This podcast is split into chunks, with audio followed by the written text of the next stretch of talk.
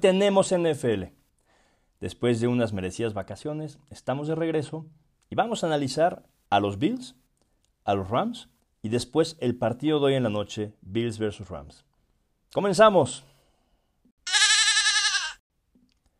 Los Bills terminaron el 2020 como una de las mejores ofensivas en EDSR, que es una métrica que mide la eficiencia en, downs tempranos, o sea, primero y segundo down, y por lo tanto tu habilidad para no, no entrar en terceras oportunidades.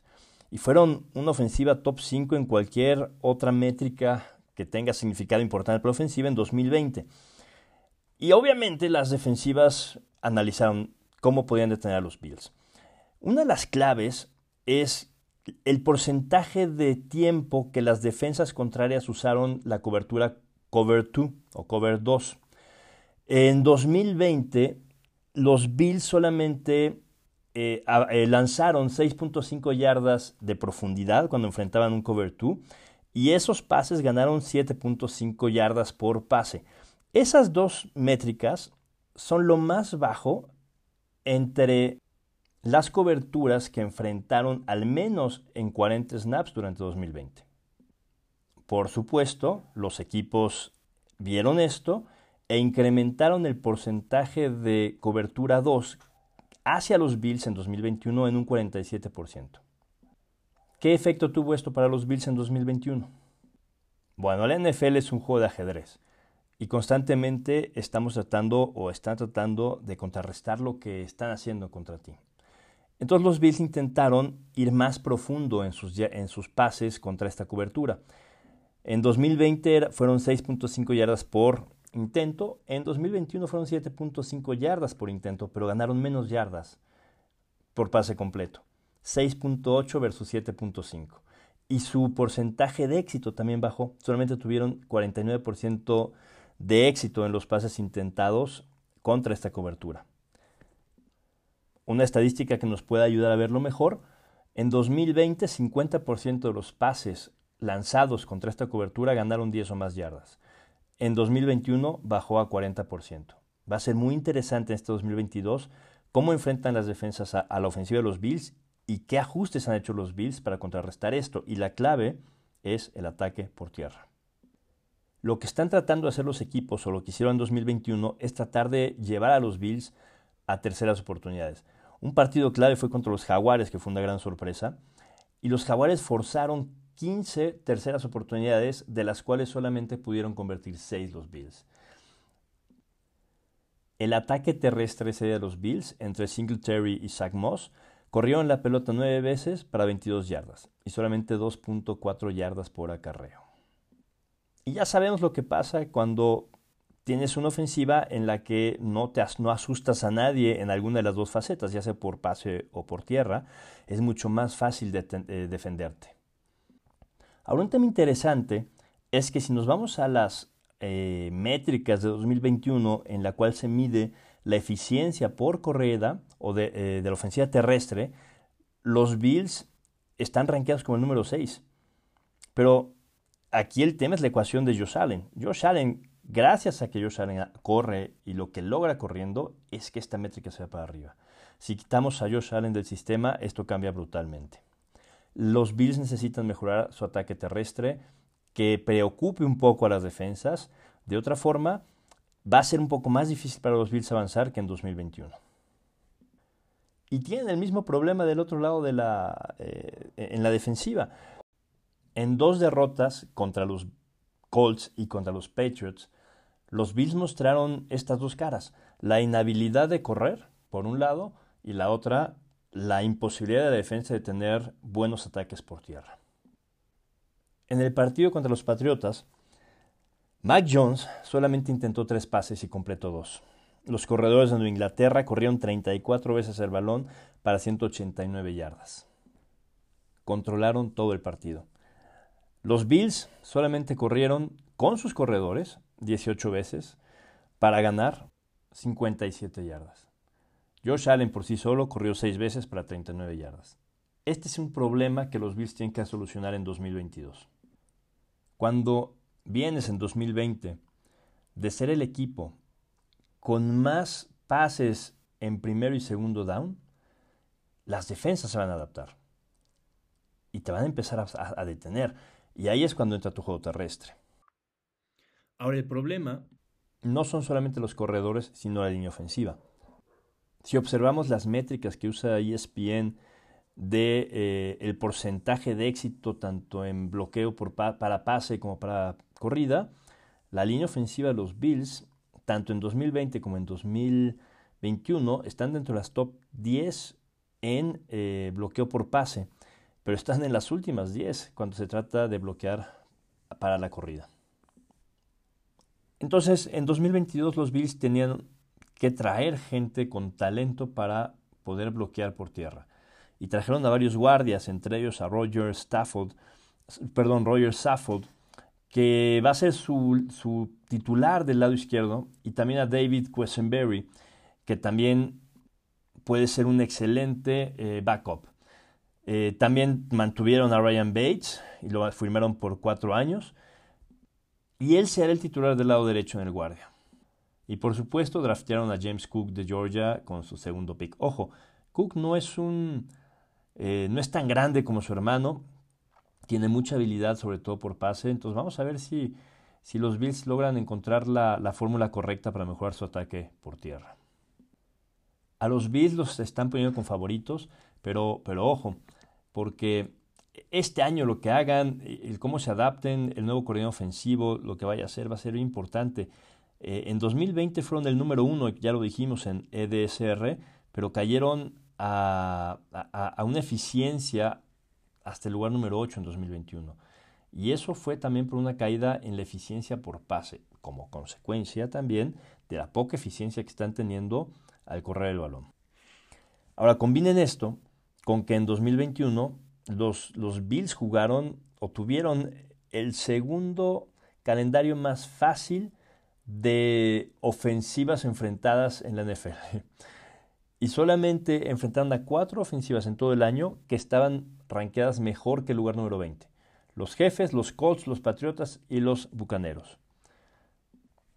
Y en juegos que solamente estaban eh, en los últimos minutos o juegos que se definieron por solamente un touchdown o menos, los Bills estuvieron 0-5 en 2021.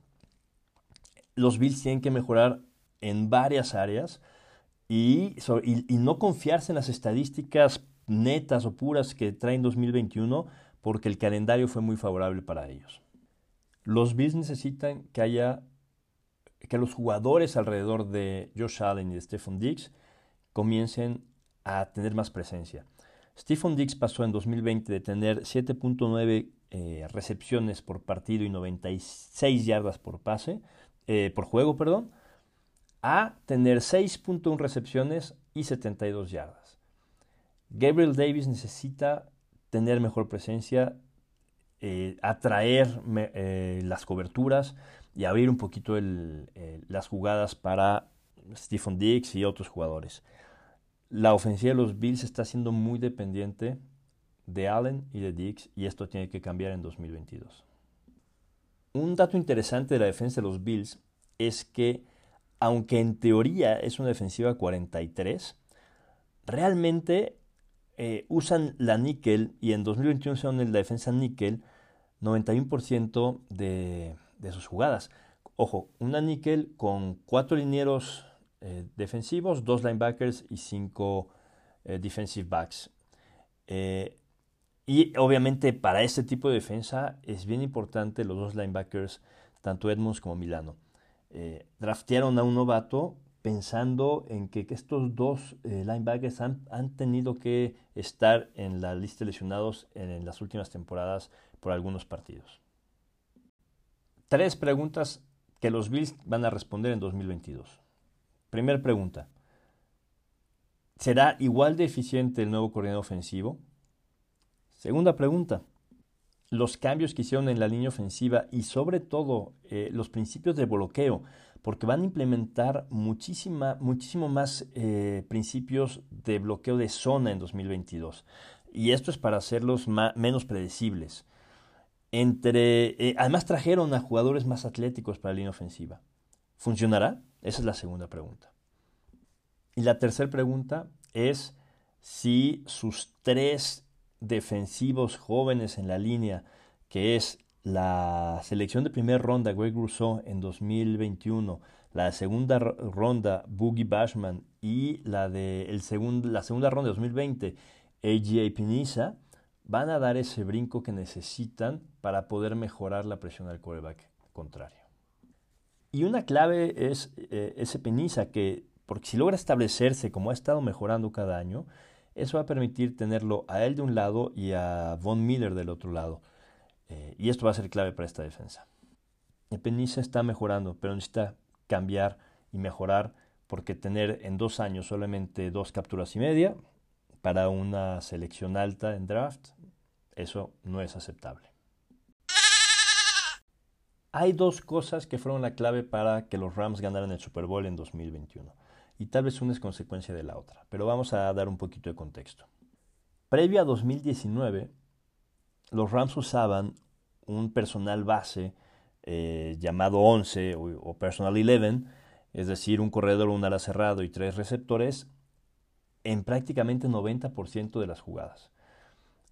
Y, si recuerdan el Super Bowl contra los Patriotas, McVeigh dice, fui outcoachado eh, y, pensó, su estrategia fue hacer algunos cambios, aprender, y baja su porcentaje de este personal Ojo, este personal es usado, eh, esta, estadística es para primera y segunda oportunidad, dentro de los tres primeros cuartos de un partido.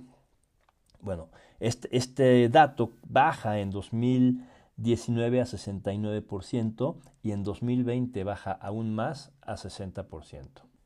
Y aquí es donde se pone interesante. Si uno analiza la eficiencia de este personal en primera y segunda oportunidad, ojo, al bajarlo, ¿qué personal eligieron? Eligieron un personal 12, es decir, un corredor y dos alas cerrados, para dar un jugador más para bloquear, para hacer menos predecible el ataque, etcétera, etcétera, ¿no? Y la eficiencia por pase dentro del personal 12 era, era bueno, era mucho mejor ese, ese porcentaje que cuando tenían un personal 11. ¿Por qué cambiar? Bueno, para empezar, eh, en estos años tenían a Jared Goff, que era mucho más, eh, con mucho más movilidad que Matthew Stafford. Eh, pero el otro problema es que aunque la eficiencia por pase era mejor, la eficiencia por carrera era mucho peor. La clave, por supuesto, es Matthew Stafford.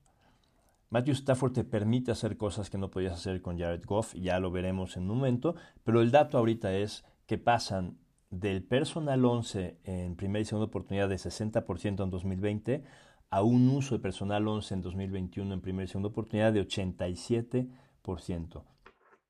Y también mejoras la eficiencia de la estadística EPA de 0.01 por intento, ya sea corrido pase, a 0.17 en ese personal en primera o segunda oportunidad entre los tres primeros cuartos. Goff necesitaba el personal 12 para tener un mejor éxito en, sus, en, esta estadística por intento. Stafford no lo necesitaba. Podías abrir entonces el campo con Stafford y lo que es capaz de hacer y las lecturas que es capaz de tener. Usemos una, estadística muy interesante, que es eh, los pases lanzados de más de 15 yardas. Vamos a comparar a Goff en 2020 y a Stafford en 2021 usando la estadística de EPA, que es Expected Points Added, que es decir, los puntos añadidos esperados por intento. Y aquí se pone bien divertido. Goff en 2020 tiene una calificación de .12 EPA por intento para 10 yardas por intento y 40% de éxito en esos pases. ¿ok? Si lo pasas, ¿a cuánto equivale esto realmente a puntos de un partido? Equivale solamente por los intentos equivaldría a 0.92 puntos por partido. Teniendo en cuenta que tuvo solamente 40% de éxito de estos intentos, estamos hablando de 0.37 puntos por partido. Stafford en 2021, su EPA es de 0.62, 14.9 yardas por intento, es decir, 5 yardas más que, que Goff, y 48% de éxito.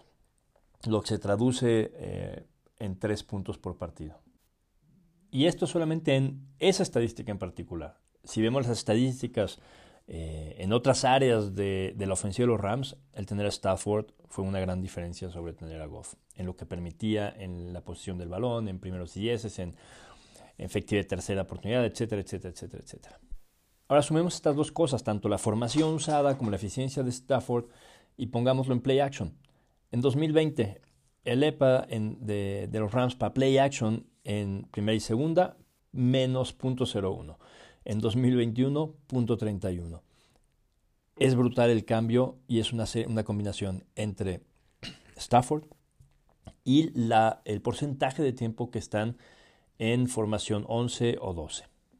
Más la frecuencia, porque pasaron de usar un play action en 45% del tiempo en primera o segunda en 2020 a solamente 32% en 2021. Y todo esto tiene que ver con qué tan predecible eres para las defensas opuestas. McVeigh dio un brinco en cocheo en 2020 a 2021 y en 2022 representa otros retos que ya vamos a ver. El gran problema que los Rams están teniendo este año es la lesión en el codo de Stafford. No ha practicado mucho y parece que es una lesión que van a tener que manejar durante todo el año. Y esto puede afectar muchas cosas, desde qué tan preciso es Stafford hasta la velocidad del envío, en fin y, la zona del campo en, la cual va a lanzar los pases. Y pongamos otra vez el ejemplo de comparación de, qué tanto depende McVeigh de, Stafford como quarterback para su ofensiva. 2020, cuando había pases de más de 15 yardas fuera de los números, hacia las bandas, Go fue terrible. Eh, tuvo un menos punto 22 de EPA por intento que fue el 31 de 32 corebacks y solamente 33% de éxito.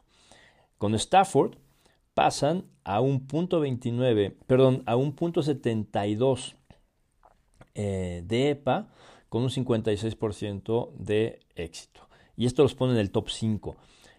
Stafford le permite a McVeigh ampliar el campo, ser muchísimo más efectivo en poner en malas situaciones a la defensa. La lesión de Stafford en el codo puede impactar el, estilo de juego que va a tener McVeigh. Y si la lesión lo manda a la banca durante algunos partidos, pues el, sustituto va a ser aún peor que, que, que Goff. La defensa sabemos lo que nos va a dar. Está lleno de estrellas, lleno de gente en los top 5 de efectividad en sus posiciones. El éxito de esta temporada para los Rams es la salud de Stafford y la capacidad de poder correr mucho mejor el balón. Bueno, pasemos ahora al análisis del partido de hoy en la noche. Una cosa obvia es que la clave va a ser si logran presionar a Allen, que cuando estuvo bajo presión en 2021 solamente completó 45% de sus pases para 5.9 yardas por pase, por intento de pase. Eh, los Rams en 2021 fueron los onceavos mejores en la NFL con un 31.8% de presión al quarterback y los terceros en capturas a mariscal. La segunda clave ante unos Bills que salen como favoritos es la lesión de Tredavious White, que va a estar fuera de acción. Y esto genera un problema porque el titular entonces va a ser Jackson, que en 2021, cuando estuvo de titular, de las 390 eh, jugadas que estuvo en, cobertura, permitió la mayor cantidad de yardas por recepción, 12.4 en el equipo, y también permitió el rating más alto eh, de 81.9 en su contra. Y del otro lado van a estar uno de los dos novatos, ya sea Elam o Benford. Novatos contra posiblemente Allen Robinson, que es un especialista en rutas, va a ser bien complicado para los Bills. Ya hablamos de los problemas de los Bills en 2021 para correr y cómo es importante establecer la corrida y, y enfrentan unos Rams que solamente permitían 3.72 yardas por acarreo.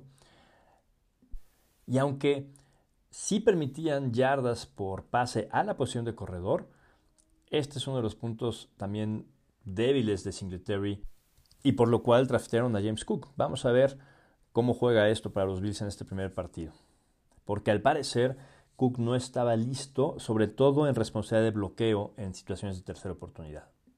Una de las batallas claves a observar en este partido es lo que va a suceder en la posición de slot. Los Bills tienen a, un jugador muy sólido en Taron Johnson, que fue el octavo mejor en la liga en yardas permitidas por jugada en la posición de slot. Y en general, esta estadística es, es impresionante. Los Bills solamente permitieron 6 touchdowns a receptores en toda la temporada de 2021. Ahora, los Rams tienen no a cualquier persona en la posición de slot, tienen a Cooper Coop, que viene de una de las mejores temporadas desde 1995 para un receptor, desde que Joey Rice eh, tuvo esa fantástica temporada. En 2021, eh, Cobb nunca tuvo menos de 5 recepciones en cualquier partido. Y este va a ser un duelo a seguir de cerca porque la efectividad de la cobertura de Coop va a permitir poder dedicar eh, poder poner ayuda a los novatos en, los, en las otras posiciones a, cubrir a Robinson. Y, los Rams van sin Van Jefferson además, entonces eh, es un duelo en el que hay lesiones de los dos lados y va a ser muy interesante cómo tratan de eh, explotar uno al otro esta situación.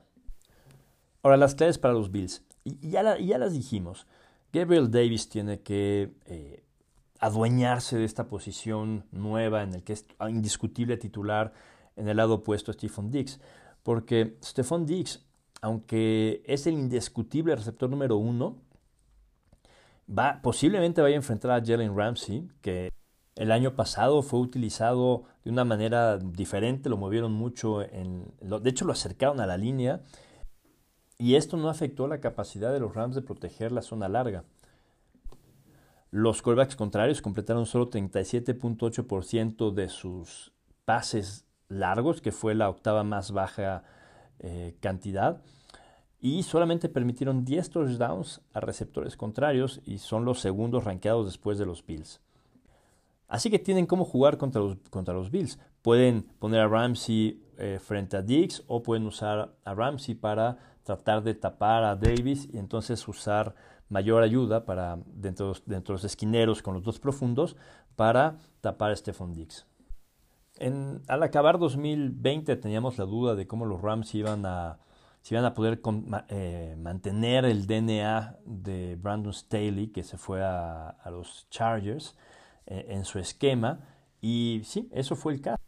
Mantuvieron su defensiva 34, que eh, en situaciones de pase la convierte en algo que se llama Big Dime que son cuatro linieros, un solo linebacker y seis eh, profundos, aunque con una variante, porque en 57% de los casos usaron solamente tres linieros defensivos y un solo linebacker. Y nadie en la liga usó ese porcentaje más que los Rams. Obviamente para poder tener solamente tres linieros defensivos atacando al quarterback necesitas a tres linieros con una capacidad de ataque eh, y de éxito para presionar brutal, entre ellos Aaron, Donald. Pierden a Von Miller, va a ser interesante ver si, si, mantienen este porcentaje de solamente tres linieros que les permite cerrar las zonas de pase eh, y permitir a los esquineros además tener la vista hacia el frente viendo al quarterback. La última parte de este análisis lo quisiera dedicar a Allen Robinson, que su temporada 2021 fue un desastre, mucho gracias a Nagy. En el sistema de Nagy, 40% de las rutas que, hizo Robinson fueron ya sea slants o ganchos en sus diferentes versiones. En comparación, para los Rams, para todos sus receptores, solamente 21% de sus rutas fueron dentro de estas dos estilos, de slant o ganchos. Los Rams, en cambio, tuvieron eh, la mayor cantidad de yardas de cualquier equipo desde eh, rutas para receptor que se llaman Dix, Post, Go eh, y Deep Crossing, las cuales abren el campo. Eh, ¿Y qué, equipo creen que tuvo la menor cantidad de yardas dentro de ese tipo de rutas? Los Bears. Así que para Robinson se va a abrir el campo y esto va a crear muchas oportunidades para un receptor que es muy bueno y si logra estar a la, a la altura de lo que se espera, va a ser un arma importantísima para Stafford. Y aunque en 2021 los Bills eh, fueron los mejores en las yardas por intento permitidas a alas cerrados en los extremos. Bueno, en este partido Robinson se va a enfrentar a, un novato o al peor esquinero que tienen los Bills y, puede ser una de las claves para que los Rams puedan ganar este partido. Por lo que el juego de los dos profundos, Mika Hyde y Jordan Poyer, va a ser importantísimo para los Bills este jueves por la noche. Eh, en 2021 solo permitieron 24.7% en, en el rate de pases completos en yardas de más de 15 yardas. El partido va a ser muy interesante.